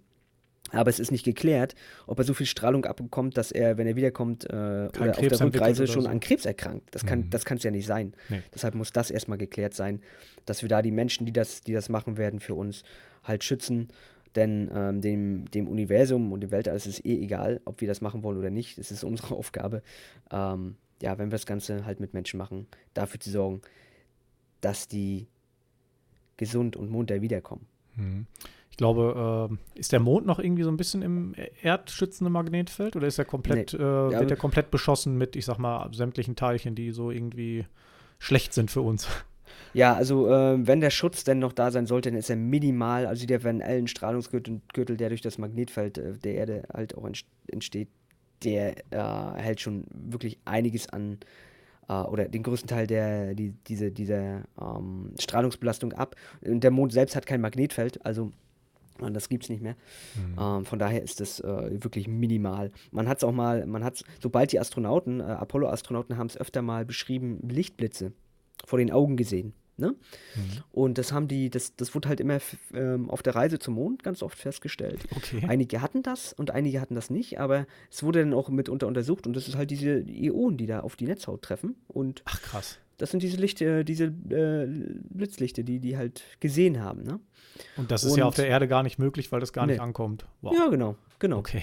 Ja. Ach, und da, da gilt es halt darum, oder was passiert auch zum Beispiel, wenn so ein Sonnensturm ist, wenn so ein Sonnensturm, man kann das natürlich, äh, sicher gibt es ja genug der, der, äh, Systeme, die das äh, voraussehen können, ähm, aber man hat ja nur eine gewisse Zeit, ne? Mhm. bis das da ist. Und ähm, da hat man sich zum Beispiel auch bei, beim Orion-Raumschiff, also der, dem, dem, der Raumkapsel, die für Artemis Menschen wieder zum Mond befördern soll, die haben das ähm, im Prinzip bauen die sich, also wirklich total pragmatisch, ne? Die haben dann einen Raum, wo, wenn, wenn so ein Sonnensturm kommen sollte, dann drehen die das Raumschiff dahin zu, zu der Seite, ähm, die den meisten Schutz äh, aufgrund der, der Struktur bietet. Und dann gehen die in den Raum und umbauen sich mit, äh, mit allem, was sie haben, im Raumschiff, um sich halt vor der Strahlung zu schützen. Total pragmatisch, aber das trainieren die wirklich schon, ne? Oder mhm. demonstrieren das, wie das aussehen kann. Meine, das ist ja, das ist ja unfassbar äh, gefährlich äh, wenn man es mal so betrachtet. Also man begibt sich ja da ja permanent eigentlich in Lebensgefahr, oder? Ja, ja. Mhm. Absolut, ne? Also normalerweise denkt man, oh, naja, der Start, das ist so das Gefährlichste und die Landung und so weiter, aber ähm, das, was man nicht sieht, ist ja in dem Falle noch gefährlicher. Ja. Ne? Und deshalb ist es ganz, ganz wichtig aus meiner Sicht, dass wir, dass wir dahingehend, ähm, dass eines der wichtigen, wichtigsten Erkenntnisse im Rahmen dieser Mondkampagnen wird, dass wir dort für Strahlungssicherheit äh, sorgen. Und äh, ganz vielleicht, vielleicht ergibt sich da auch, ergeben sich da auch wieder Erkenntnisse für die Menschheit. Man weiß mhm. es immer alles nicht, ne? Jetzt hat man ja, jetzt kann man natürlich auch nicht die Leute in Blei kleiden, weil dann können sie sich auch nicht mehr nee, bewegen. Richtig. Ähm, ich glaube, auch solche Anzüge müssen, glaube ich, auch gekühlt werden, weil mit Wasser oder so. Mhm. Äh, jetzt gab es mal so futuristische Bilder von so ganz hautengen äh, Raumanzügen. So SpaceX ist da, glaube ich, auch irgendwie dran. Äh, ist das realistisch oder muss man da auf Dauer wirklich mit so einem vollgekühlten Anzug rumrennen? Mm, also auf der, auf der Mondoberfläche äh, braucht man schon, wie du, wie es gerade richtig gesagt hast, äh, eine gewisse äh, Infrastruktur. Du musst ja erstmal ähm, gekühlt werden oder du schwitzt ja auch. Ähm, du brauchst ein eigenes Umweltsystem. Mhm. Ja? Und äh, ob das jetzt so hauteng ist, wie SpaceX sich das immer in, oder jetzt Beispiel SpaceX äh, illustrieren kann, wage ich erstmal zu bezweifeln.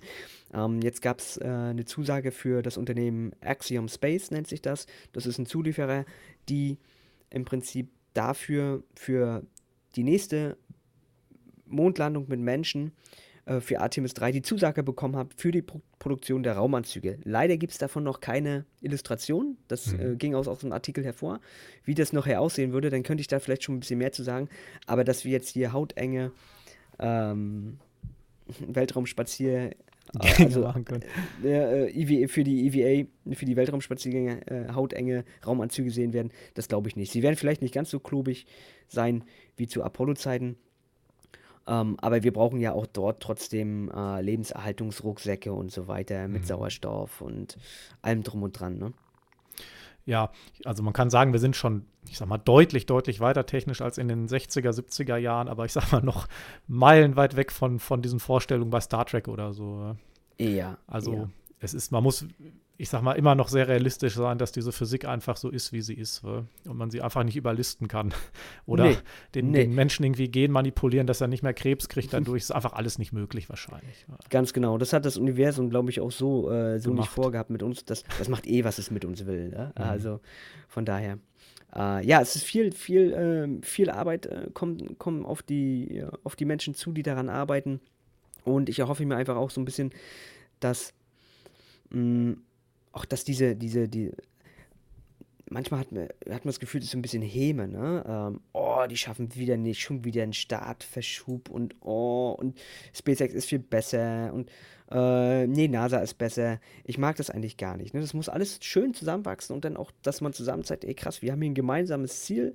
Ähm, private Raumfahrt und äh, behördliche Raumfahrt, das ist schon mal ein kleiner Anfang, dass ihr zusammenarbeitet, ist geil. So, und wenn jetzt Stück für Stück vielleicht dann irgendwelche komischen Menschen auch verschwinden auf der Erde, die vielleicht nicht so denken, so als Gesamtheit, weil ich hab's, ich sag's auch immer, ne, ab Karman-Linie, also ab 100 Kilometer Höhe, wo offiziell der Weltraum anfängt, ab da sollte es keine Nation mehr geben. Mhm. Scheißegal, oh, Entschuldigung, äh, das sollte es völlig egal sein, ähm, was ist, weil dann ist man nämlich Mensch an der Stelle so, ne? Wenn man außerhalb der, der, der, der, der, äh, also im Weltraum ist. Mhm. Na gut, die ISS war ja auch jahrelang so ein Projekt, wa? Ja. Wo im Prinzip, wo im Prinzip alle zusammen waren. Auch wenn mal ja. Krieg und so war, gut, okay, jetzt ist es doch mittlerweile so weit, dass man sagt, da werden russische Astronauten, glaube ich, auch abgezogen, wa? Ich weiß gar nicht, ist das schon passiert oder sind die noch alle zusammen? Ja, ich, ich glaube, ähm, da ist es ähm, da geht es gerade noch so. Ich bin, ja. bin mir nicht sicher, welche Crew jetzt genau drauf ist jetzt. Ähm, aber dass sie jetzt direkt abgezogen worden sind, das ist ja zum Glück nicht passiert. Das wäre auch, das auch eine fatale Botschaft rein für die Raumfahrt gewesen. Aber du hast richtig gesagt, dieses Projekt war ja schon mal angesetzt. Auch solche Dinge wie zum Beispiel, dass man ein Space Shuttle an dem Mir andockt. Mhm. Wer hätte das damals gedacht, ne? dass das geht so, politisch. Dass das geht politisch. Oder auch sowas wie Apollo Soyuz, ne? Dass mitten im Kalten Krieg sich ein russisches und ein oder ein Sowjetraumschiff und ein US-amerikanisches Raumschiff treffen, andocken und äh, äh, Sowjets und äh, US-Amerikaner äh, die sich die Hände reichen und so und der Tom Stafford und Alexei, Le Alexei Leonov, die hatten, bis der Alexei Leonov gestorben ist, die hatten eine lebenslange Freundschaft dann. Ne? Mhm. Und das ist doch eigentlich die Botschaft der Raumfahrt so. Ne? Ja, die scheinbar immer wieder all diese Hürden und Kriege und Hass und so bricht, wa? Äh, ja, ich verstehe ich verstehe es auch nicht. Also mich, ich, ich um jetzt die ganzen Thematiken, ich stecke da natürlich auch nicht geopolitisch ja, ja, so tief klar. drin, ne? Aber so von so als Raumfahrt-Fan oder Weltraum-Fan ist es halt immer so, oh Mensch, Alter, wir, können, wir könnten das doch hier auf, auf diese, diese, diesen, diesen einmaligen Moment, den wir haben, der ist ja auch begrenzt auf der Erde, den könnten wir ein bisschen besser äh, gestalten, ne? Mhm. Ja, hm, jetzt sehe ich gerade mal, ich schaue mal gerade so auf die Uhr. Wir haben tatsächlich schon eine Stunde voll, das ist ja krass. Ja, wow. heftig. Also das äh, rannte jetzt. Äh, mega. Ich bin gerade am überlegen, ähm, haben wir, ich wollte eigentlich noch so ein bisschen auf die Zukunft deines Kanals kommen. Äh, Habe ich irgendwas vergessen, was so aktuell gerade ansteht, oder sollen wir schon mal so ein bisschen auf den Bereich äh, Zukunft des Kanals kommen? Ja, was steht so an? Also wir haben jetzt äh, vielleicht äh, der eine oder andere, was ist eigentlich vielleicht Artemis, ne, nochmal ganz kurz aus, von meiner Seite zusammengefasst. Also mhm. Artemis ist das äh, Nachfolgeprogramm, ist die Zwillingsschwester von Apollon, ne? auch äh, in, äh, bei den, in der griechischen Mythologie, Mythologie, also schließt an dem Apollo-Programm an. Eine erneute Mondlandung soll halt dort ähm, ja, nachgewiesen werden und darauf hingehend natürlich eine längerfristige äh, ja, Exploration Richtung Mond. Und äh, wir erwarten vielleicht den, den Start ähm, äh, von Artemis 1 jetzt Mitte November. Mhm. Am 14. November äh, ist der nächste Startversuch. Und äh, wer weiß, vielleicht sehen wir sogar vom SpaceX den ersten Orbitalflug vom Starship. Und wenn das noch 2022 beides passieren wird, boah, das würde das, das doch rein von den Terminverschiebungen enttäuschende Jahr, wie gesagt, immer jammern auf hohem Niveau, äh, doch ein bisschen abrunden noch. Artemis 1 fliegt dann erstmal nur, ne, wie, wie fliegen die dann genau? Also dieses äh, ohne Menschen? Ja, genau. Und äh, erstmal äh, werden die einen sogenannten, ähm, eine, ein Distant Retrograde Orbit ähm, werden die fliegen. Mhm. Das heißt, äh, das ist eine rück, äh, rückläufige entfernte Umlaufbahn um den Mond. Das heißt, ähm, man, da gibt es äh, zwei Manöver, dass man eintritt in der, in der Illustration sieht es immer ein bisschen aus wie so eine Niere, erkläre ich das immer. Ähm, aber das Orion-Raumschiff wird sich bis zu äh, 70.000 Kilometer oder so ein bisschen über 70.000 Kilometer vom Mond entfernen und dann ähm, mit dem Mond aber trotzdem um die Erde, deshalb entfernte rückläufige Umlaufbahn und wird sich aber entgegen der äh, der, der, der Mondrotation bewegen. Deshalb äh, rückläufig. Ne? Mhm. Und das ist ein ziemlich komplexer, äh, komplexer Orbit. Äh, wenn man den mal illustriert sieht, sieht äh, wisst, weiß, wisst ihr, was ich meine? Das ist echt schwer zu erklären, wenn man das Bild nicht dazu hat. Ja, ja, also, sorry. Klar, klar. Ne? Und das heißt, im Endeffekt, abhängig davon, wann man startet, wird diese Mission entweder um die 25 Tage dauern oder um die 40 Tage. Es hängt wirklich vom Starttag ab. Und im Endeffekt ist es eine, eine, eine, Umrundung äh, des Mondes ähm, zusammen mit der Erde, bloß halt mit äh, nicht so niedrigen Orbit wie bei Apollo, weil das Raumschiff, das Orion-Raumschiff hat einfach nicht die, die Power dazu. Ne? Hm. Das fehlt einfach äh, das Delta V dann noch her für die Geschwindigkeitsänderung. Und ist dann äh, vollgepackt mit Sensorik und was auch ja. immer. Äh, äh, ähm, ja. Sag mal, ähm, fällt mir nach, Experimente und so weiter wahrscheinlich. Ja, ganz drauf, genau. Hm. Ganz genau. Okay. Ne? Diese beiden Puppen, die ich gerade äh, erwähnt habe, Strahlenexperimente, dann drauf. sitzt auch Commander Campos äh, ist auch eine Puppe, okay. Beschleunigungssensoren und so weiter. Ne? Ähm, ganz, vielleicht eine ganz kleine Geschichte, dieser, dieser Commander Campos äh, leitet sich ab von Arturo Campos und Arturo Campos war ein Ingenieur, der mhm. während Apollo 13 mh, daran beteiligt war, dass Apollo 13 zurückkommt. Ne? Mhm. Also hat, äh, hat äh, viel dazu beigetragen. Und wie du schon sagst, Sensorik, sehr viele Kameras. Ähm, dann haben wir äh, Demonstrationssachen, äh, die, die man testen will, zum Beispiel Alexa und Callisto. Äh, an die Alexa und Web, äh, wie heißen sie? Cisco. Mhm. Ähm, die äh, wollen ein, ein, ein System testen, das nennt sich Callisto, wo man zum Beispiel mit, Al also auf Grundlage von Alexa, äh, ja, sagen kann, Alexa, äh, bereite bitte Translunar Injection vor oder so. Also wirklich krasse Dinge, die da getestet werden sollen. Virtual Reality sozusagen. Okay. Ne? Dass man Krass. durch Sprachbefehle sozusagen das Ganze steuern kann. Ähm, das soll da auch getestet werden. Also wirklich sehr, sehr viele coole Sachen. Und ähm, da wird erstmal nachgewiesen, eh, können wir mit der neuen Schwerlastrakete, dem Space Launch System, können wir da wirklich zum Mond fliegen? Und zwar mit Werten, das wird man alles messen können, dass wir da Menschen einsetzen können. So. Ne? Und das soll Artemis 1 in, eine, in einer Mission alles nachweisen können. Und im zweiten Flug, Artemis 2, sollen bereits Menschen schon da drin sitzen. Ne? Mhm. Könnte da auch nochmal so ein Punkt kommen, dass die NASA vielleicht doch noch sagt, wir müssen auf SpaceX zurückgreifen? Oder glaubst du, die ziehen das, das ziehen die jetzt durch, das passt? Mm, die haben ja Verträge auch, ne? Also mhm. ähm, lang, langfristige Verträge auch ähm, abgeschlossen. Ich weiß nicht, inwieweit irgendwann dann mal die Politik sagt, ey, das können wir nicht, wir, wir würden irgendwie nur einen Bruchteil von dem zahlen, was ihr zahlt pro Staat. Das können wir keinem Steuerzahler mehr erklären. Ähm, das kann durchaus auch mal vorkommen. Da muss man gucken, inwieweit die Verträge, die Gelder da alle weiterhin verteilt werden. Ich sag mal, die NASA hat äh, äh, insgesamt, die hat zwar die Hauptlieferanten, Boeing, Lockheed Martin, Northrop ja. Grumman und so weiter, aber dieses ganze Konstrukt Artemis, das sind über 3000 Zuliefererfirmen über die ganze USA verteilt. Ne? Mhm. Also wirklich als gesamte Nation ist, jedes Bund, ist jeder Bundesstaat daran beteiligt. Ne? Mhm. Und äh, ob, es, ob SpaceX irgendwann an dem Punkt ist, die NASA so unter Druck zu setzen, pass auf, das SLS, das macht, macht einfach keinen finanziell keinen Sinn mehr. Ja. Denn bin ich die Erste, die sagt, macht das, weil das ganze Geld, was ihr freimachen könnt, könnt ihr in andere Projekte oder in die Weiterentwicklung von bestimmten Dingen äh, investieren. Hm. Wobei beim SLS kommt ja auch nichts zurück, oder? Also äh, äh, zur Wiederverwertung, Orion. oder? Nur Orion, das ist das Traurige so ein bisschen. Hm. Also ähm, auch ein cooler Kanal, sehr englischlastig und auch mit äh, viel Reichweite schon ist er What About It und der Felix oder äh, ich weiß gar nicht, ob das oder ob das seine Frau, die Steffi war, die hatte mal gesagt, äh, okay, ähm, genießen wir die Show der letzten nicht wiederverwendbaren Schwerelastrakete. Man kann auch so positiv rangehen an die Sache und genauso sehe ich das auch. Ja. Ne? Das Ding ist, das Ding wurde 2010 genehmigt. Mhm.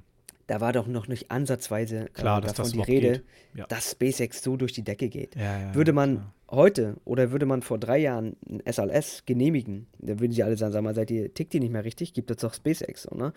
Aber dadurch, dass äh, halt auch der richtige Push, dieser richtige ich glaube, mit der Trump-Administration März 2019 ging das erst richtig los, wo man das, sagt, gesagt hat, oder März 2017? Ah, nee. Ah, nagel mich nicht fest. 2019, 2017, ist ja auch egal. Mhm. Ich glaube, 2019 war es. Da hat man gesagt, so, jetzt pushen wir das Ding. Wir wollen zurück zum Mond und 2024 soll der, äh, der nächste Mensch da auf dem Mond landen. Das werden wir nicht ganz schaffen bis jetzt, äh, Stand jetzt.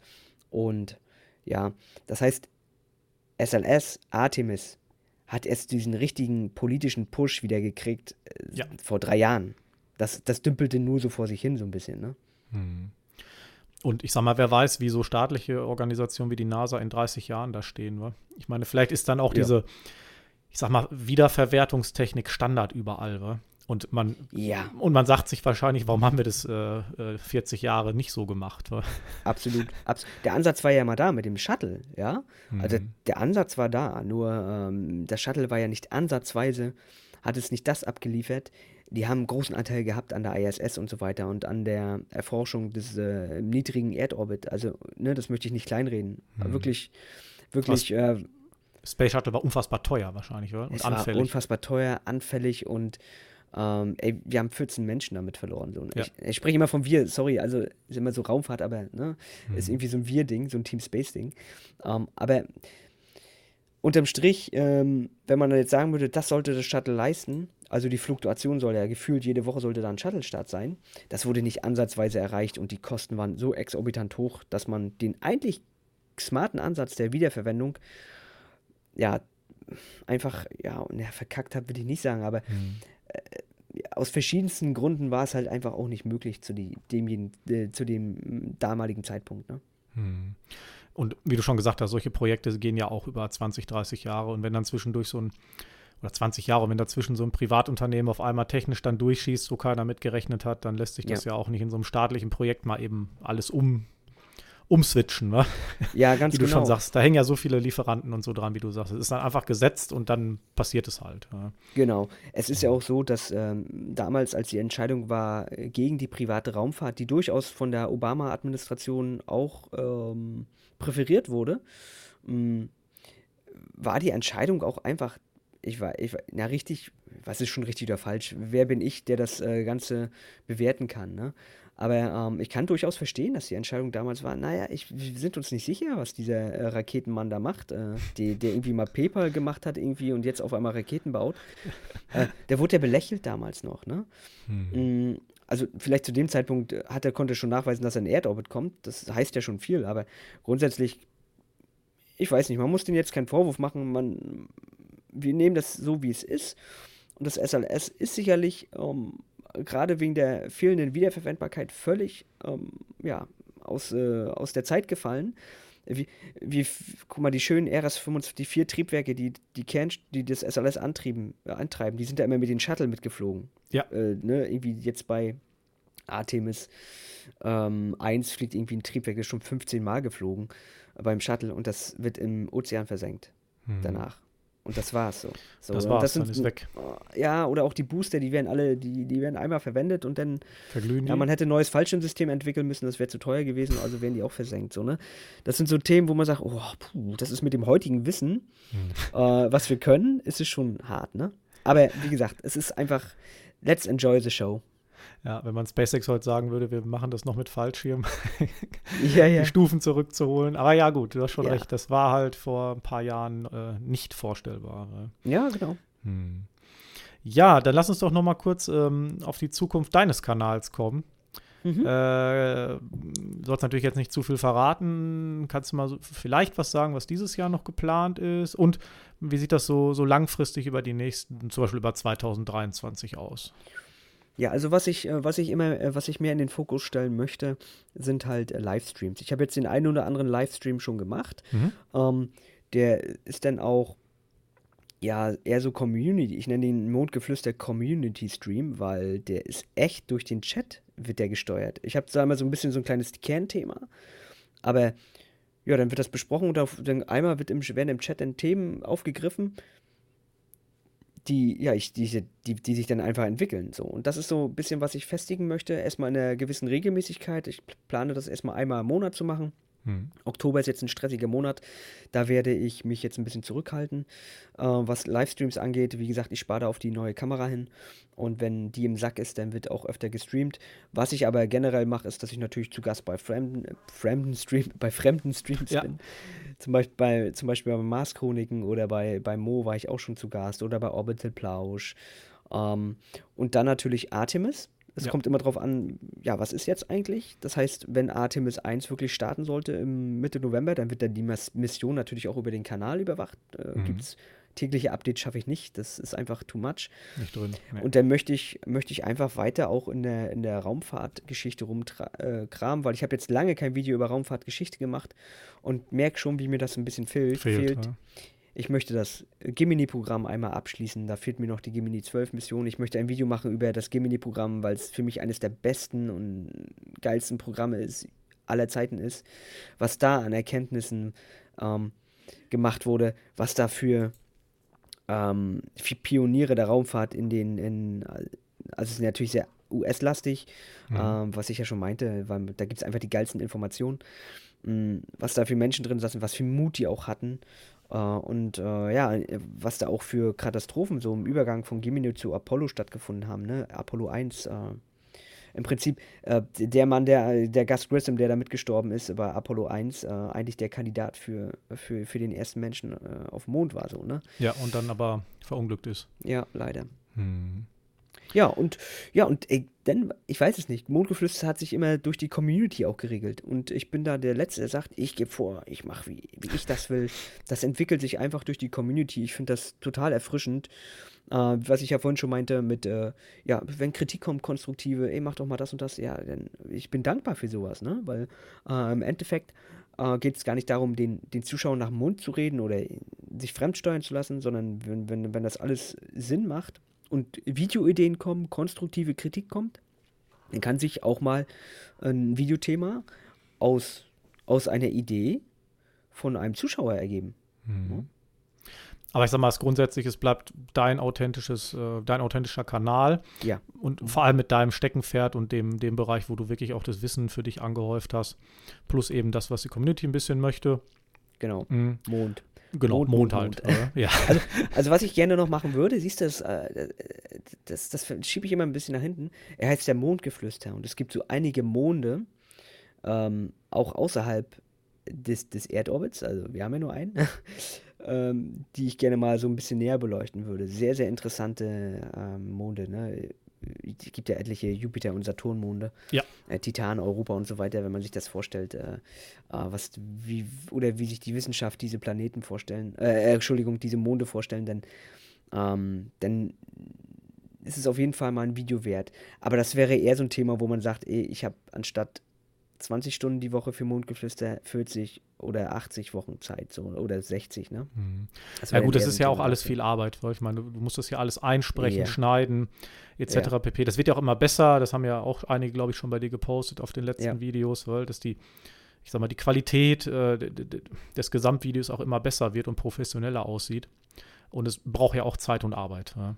Ja, absolut. Also ich hatte ähm, gerade gest äh, das Wochenende am Samstag hatte ich äh, eine, eine Aufnahme, als, wie, äh, als ob ich das wirklich zum ersten Mal mache. Ich arbeite mit Teleprompter, das, das kommuniziere ich auch offen, weil dann ist so eine Aufnahme eigentlich äh, relativ schnell im Kasten, aber ich habe mich so gequält. Es, es war wirklich, ihr habt dann wirklich auch ne, am Ende des Videos, es- das war die beschissenste Aufnahme. So, ich sag, machst du das zum ersten? Dann mache ich hier auch aus. Ich sag, als ob ich das zum ersten Mal gemacht habe. So, ne? Man hat einfach Tage, wo die Tagesform einfach nicht stimmt. Nee, Ne? nee, nee, klar. Oh, fürchterlich. Und ähm, zum Beispiel auch heute. Heute habe ich echt einen guten Tag, einen guten Redefluss, aber manchmal habe ich auch Tage, da fehlen mir einfach Worte, wo, wo ich mich frage, oh, was Dann ist geht's einfach los? nicht. Ja. Dann ja, geht's nicht, Ich kenne das ne? ein bisschen. Und äh, ja, am Ende macht der Schnitt echt viel weg und äh, es dauert halt länger, wenn ich halt 40 Minuten Rohmaterial habe und dann daraus aber 15 Minuten werden, dann kannst du dir vorstellen, wie viel rausfliegt und wie viel ich da. Ähm, ich will ja auch gucken, dass die Sprechpausen, wenn ich äh, einzelne Abschnitte einspreche, dass sie auch natürlich wirken und das äh, ist schon ein bisschen aufwendiger. Ja, und es soll ja auch deinem Anspruch noch genügen am Ende. wa? Das ich bin ist, eh nie äh, zufrieden. Ich bin nie zufrieden mit dem Video. Ne? Entweder weil die Aufnahme blöd gelaufen ist oder beim Schnitt nicht. Oder also ich bin der größte Kritiker von mir selbst. Ne? Also wenn ich das Video hochgeladen habe und mir dann selbst nochmal angucke, dachte ich, oh, Gott. Mist. Ja, also Aber das ich- treibt ja auch ein bisschen an wahrscheinlich. wa? ja. Mhm. Also was, man- was ich auch lernen muss, ich bin der, ei- eigentlich bin ich ein Überpedant gewesen. Es muss alles perfekt sein. Aber dann kommt man halt nicht zur Umsetzung. Nee. Deshalb habe ich mir, ähm, das hat, eh- ich weiß gar nicht, irgendein großer YouTuber hat das mal gesagt, ein, aus Amerika, ich glaube, äh, Casey Neistat. Ich weiß gar nicht noch, ob die überhaupt noch Videos macht. Auf jeden Fall, done is better than perfect. Erstmal in die Umsetzung gehen, weil alles andere, wenn du in, in dieses Mikromanagement verfällst bei der Produktion, das ist der eigene Tod. So.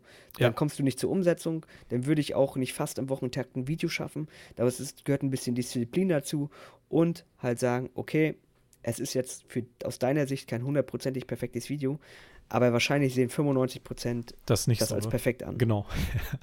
Also, ne, von daher ist es eigentlich total dämlich, wie man sich selbst unter Druck setzt, so, ne? Ja, aber dafür, das, aber irgendwo treibt es an. Also Ja. ich, ich kann das ein bisschen nachvollziehen. Also man, man, äh, man bleibt da, dadurch bleibt man dran. Äh, sonst schläft man vielleicht irgendwie so ein bisschen ein und dann wird es irgendwie doch zu langweilig. Ähm, Ja, lieber so ein bisschen stimmt. überperfektionistisch, als äh, nachher dazu zu schlaff irgendwie zu werden, so äh, denke ich Auf mal. jeden Fall, auf jeden Fall. Wenn man so, so nachlässig wird und ähm, ich, das kommt, das kommt aber auch darum, wenn man, wenn man wirklich für was eine Leidenschaft hat, dann ist es, äh, es ist auch so ein innerer, äh, so eine intrinsische Motivation, dass man so selbstgetrieben wird. Ich werde irgendwie automatisch zum abends zum Computer ge ge gezogen an so einer unsichtbaren äh, Faden, keine Ahnung. Äh, so, jetzt muss ich aber ein Skript schreiben. Äh, was heißt muss? Ich möchte. So, Ich möchte, ne? du möchtest, ja. Ich möchte es, ne? Und äh, weil ich mich einfach freue auf das Endprodukt und ich freue mich einfach auf den, den Austausch der, äh, der Community darunter. Ich, ich wünsche es mir ja auch. Ich wünsche mir auch, was ich ja sch- schon meinte, dass man mir nicht nach dem Mund redet. Wenn, wenn, wenn jemand das anders sieht, dann bitte. bi- Gib mir, sag mir das konstruktiv, Mhm. sachlich können wir gerne drüber streiten, ist doch geil. So, ne? Äh, und das ist einfach so, was, was, was mich einfach antreibt. Ja, das Feedback, das treibt an. Das äh, kann ich nachvollziehen. Definitiv. Geht, glaube ich, den meisten YouTubern so Ja. oder Podcastern oder wie auch immer. Auf jeden Fall. Ja, Toni, jetzt haben wir etwas mehr als eine gute Stunde voll. Ja. Ich glaube, so zeitlich ähm, ist das ganz gut für eine, für eine Folge Podcast. Ähm, Ja, jetzt haben wir so viele Themen. Haben wir eigentlich alle Themen, die du, du wolltest, oder sind wir abgeschweift? nee, wir sind, wir sind soweit, glaube ich, ganz gut durch. Äh, ich glaube auch, dass es nicht zu lang werden soll. Ich meine, wir könnten jetzt wahrscheinlich Stunden über Ja. bestimmte Themen reden. Nee, Man kann ja auch gut. in viele detaillierter reingehen und so. Ja, Äh, aber ich glaube, wir haben einen guten Überblick über dich und deinen Kanal ähm, geschaffen. Also ich denke, da fehlt jetzt nichts. Und ich glaube, die Leute können gut verstehen, was du machst, wer du bist und was dich so antreibt im, auf dem Kanal. wa? ja. Ich, ich, ich hoffe es, dass, dass wir das rüberbekommen haben. Ja. Ich, ich denke schon. Ja, also mir hat es auf jeden Fall sehr viel Spaß gemacht. Ich fand es sehr spannend. Also diese gute Stunde ging jetzt wirklich wie im Flug. Äh, und ich hoffe, dir hat es auch Spaß gemacht. Ja, mega. Also, äh, wie du es schon gesagt hast, ne? Also, wie die jetzt die Zeit gerannt ist, äh, wenn man so, wenn man, wenn man so über leidenschaftliche Themen, ähm, die einen so selbst äh, antreiben, redet, ist äh, einfach unfassbar schön. Äh, ich, ich hoffe, du nachher wirkt es nicht so, dass, äh, ich weiß nicht, dass du zu wenig geredet hast. ich hoffe, das passt für dich. Nein, nein, dafür ist der Gast ja da. wa? Okay, gut. Also ich stelle ja nur die Fragen. Gut, gut, gut. Das ist ja ich weiß nicht, bewusst. wie die, wie die Verhältnisse sonst sind, deshalb. Äh, Nein, nein, nein, das ist ja bewusst so. Also äh, definitiv. Äh, ich halte mich klar. ja bewusst daraus, dass der Gast eben äh, sich frei entfalten kann. Äh, Perfekt, dafür ist ja cool. das Format da. Um Gottes Willen, wenn ich zu viel reden würde, dann das Ja, macht ja gut. keinen Sinn. ja, gut, Toni, dann ähm, wünsche ich dir auf jeden Fall weiterhin sehr viel Erfolg. Dankeschön. Äh, alles Gute für die nächsten Monate und die nächste Zeit. Und ja, ich bin mal gespannt, wie sich dein Kanal so äh, weiterentwickelt. Genau. Und in dem Sinne sage ich alles Gute und bis bald. Alles klar, Alex. Vielen Dank für die Einladung. Dir auch weiterhin viel Erfolg und ähm, danke fürs Zuhören.